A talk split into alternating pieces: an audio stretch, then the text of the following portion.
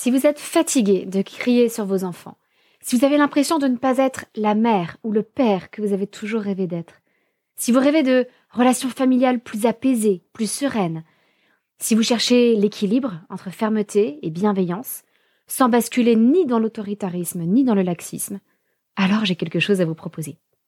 Les jeudis soirs, du 16 mai au 27 juin, j'organise un atelier de parents en ligne, en tout petit groupe. Durant sept semaines consécutives, je partagerai avec vous tous les outils de la discipline positive qui m'ont moi-même aidé à la fois à dépasser mon tempérament colérique et aussi à établir des relations plus saines et apaisées avec mes enfants. Nous ferons des jeux de rôle pour tester ces outils et voir ce qui vous convient. Nous réfléchirons ensemble pour trouver des solutions à vos problèmes parentaux et nous nous encouragerons mutuellement tout au long de ce parcours. Tout se passe sur Zoom. Vous pouvez donc participer à l'atelier tranquillement depuis chez vous sans payer une babysitter. C'est parfait pour les parents solos qui n'ont pas forcément un relais facile à la maison et pour encourager les couples à participer à deux, eh bien, j'offre l'inscription à l'atelier au deuxième parent. Alors rejoignez-nous vite, les places sont limitées et les inscriptions ne seront possibles que jusqu'au dimanche 5 mai pour nous laisser le temps de vous envoyer votre colis de bienvenue avec tout ce dont vous aurez besoin pour l'atelier. Moi, j'espère vous retrouver très vite dans un groupe aussi extraordinaire que ceux des dizaines et des dizaines de parents qui ont déjà participé à des ateliers comme celui-ci et qui en sont tous sortis tellement plus serein. C'est simple. On a un taux de satisfaction de 100%. Toutes les infos sont sur la page d'inscription de l'atelier que vous retrouverez dans les notes de votre épisode. Alors bonne écoute et à très bientôt.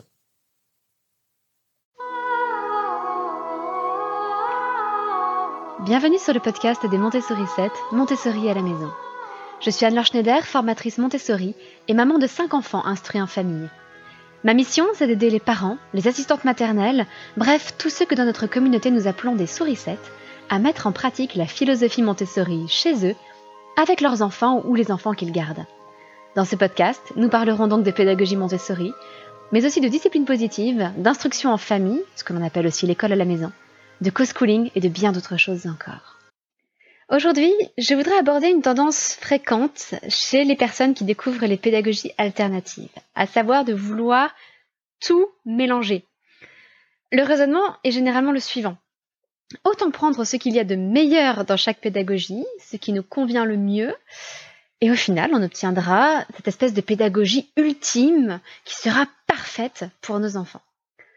Et on voit aussi fleurir régulièrement des écoles dont le projet pédagogique ressemble un petit peu à cela. Euh, nous inspirons des apports pédagogiques euh, de Maria Montessori, Freinet, Steiner, avec un petit peu de Reggio, etc., etc. Mais avant de vous expliquer pourquoi tout cela hmm, me rend un petit peu réticente, euh, je voudrais remercier chaleureusement l'avant des papillons, qui a laissé un très gentil message sur Apple Podcast elle a écrit Un vrai plaisir d'écouter Anne-Laure. C'est toujours une joie d'écouter Anne-Laure avec qui on ne se lasse pas d'apprendre sur la pédagogie et la philosophie Montessori. Merci pour ces écoutes. Merci à vous, l'avant des papillons. C'est un, très joli pseudo d'ailleurs. Et n'hésitez pas, euh, vous tous, si jamais vous appréciez ce podcast, si vous aimez ce que vous entendez, mettez une note et un avis sur Apple Podcast ou sur iTunes si vous n'avez pas d'appareil Apple. C'est le meilleur moyen de faire connaître ce podcast à d'autres personnes. Mais revenons à nos histoires de mélange de pédagogie. Pourquoi est-ce que cela me gêne autant? Eh bien avant tout parce que chaque pédagogie a sa cohérence, son unité. Ça n'est pas un menu à la carte dans, lequel on pourrait aller piocher ce qu'on voudrait. Prenez par exemple la pédagogie Steiner, qui met beaucoup l'accent sur l'art. Eh bien, ça n'est possible que parce qu'en parallèle, la pédagogie Steiner insiste sur l'observation de la nature, sur les rythmes de la nature que l'on vit à travers différentes fêtes dans l'ambiance Steiner, et grâce au fait que l'on ne propose pas de travail formel avant 6 ans.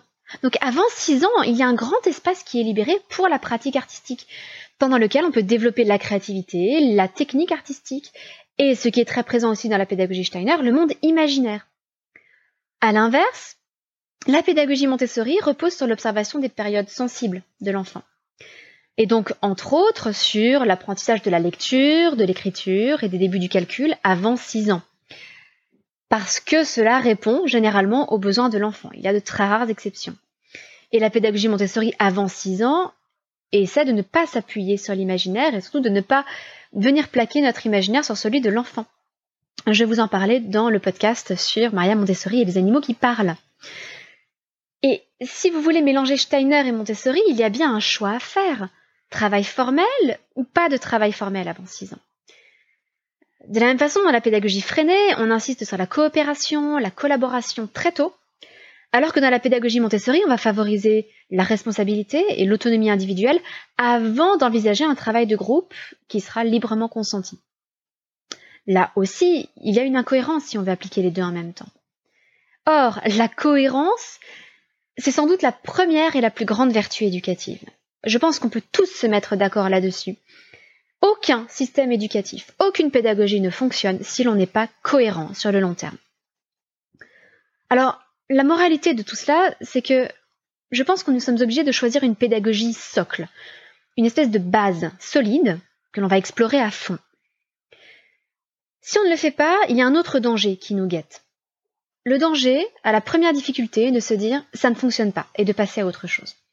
C'est exactement ce que l'on peut observer dans certains mariages où à la première difficulté, l'un des deux conjoints s'en va et se dit, ou parfois les deux conjoints d'un commun accord se séparent parce qu'ils se disent ah, ça n'est plus aussi facile qu'avant.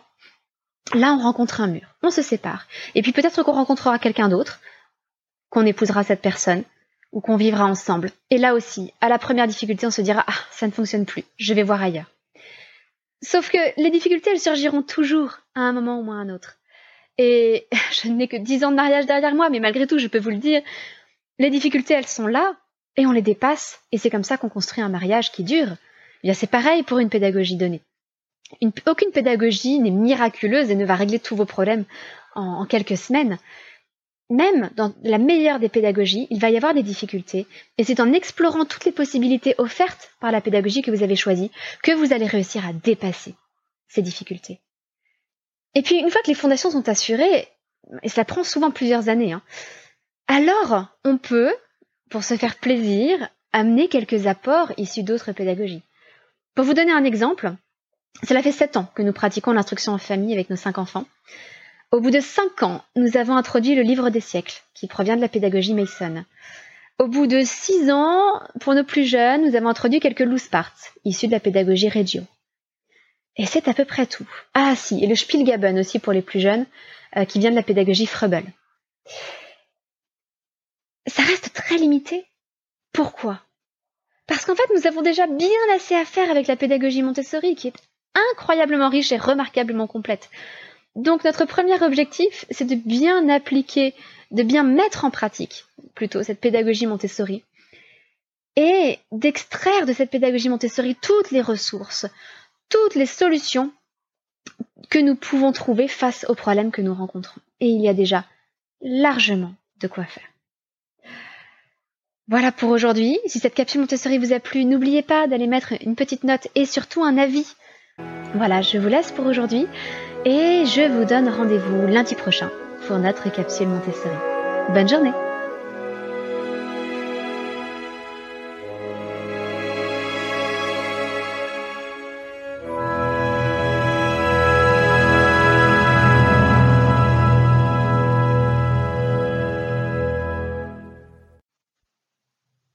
Avant de partir, n'oubliez pas si vous avez un projet d'instruire vos enfants en famille ou de pratiquer le co-schooling, c'est-à-dire de poursuivre les apprentissages avec vos enfants en parallèle de l'école, le tout avec la pédagogie Montessori, vous n'aurez pas envie de rater les offres exceptionnelles que je vous propose. Donc n'oubliez pas d'aller voir les liens dans la description de votre épisode et peut-être que je vous retrouverai très vite en formation. Je vous rappelle que toutes mes formations sont en ligne avec un accès à vie. Vous pouvez donc les réutiliser pour plusieurs enfants si vous en avez et revisionner les vidéos autant de fois que vous le souhaitez. Attention, les promotions ne seront valables en revanche que jusqu'au 19 août. Donc ne traînez pas. À bientôt. Hé, psst N'oubliez pas que vous n'avez que jusqu'au dimanche 5 mai pour vous inscrire à notre prochain atelier de parents en discipline positive sur Zoom. Et petit rappel, l'inscription du deuxième parent est offerte. Donc si vous voulez prendre du temps en couple, à la fois pour vous et pour votre famille, eh bien c'est l'occasion ou jamais. Vous pourrez suivre tous les ateliers de chez vous sans même avoir à prendre une babysitter. Mais bien entendu, si vous êtes parent solo, vous êtes tout autant le bienvenu. J'ai donc hâte de vous retrouver les jeudis soirs de 20h30 à 22h30 entre le 16 mai et le 27 juin pour 7 séances de 2 heures en discipline positive. Toutes les informations sont disponibles sur le lien d'inscription que vous retrouverez dans les notes de votre épisode. À très bientôt!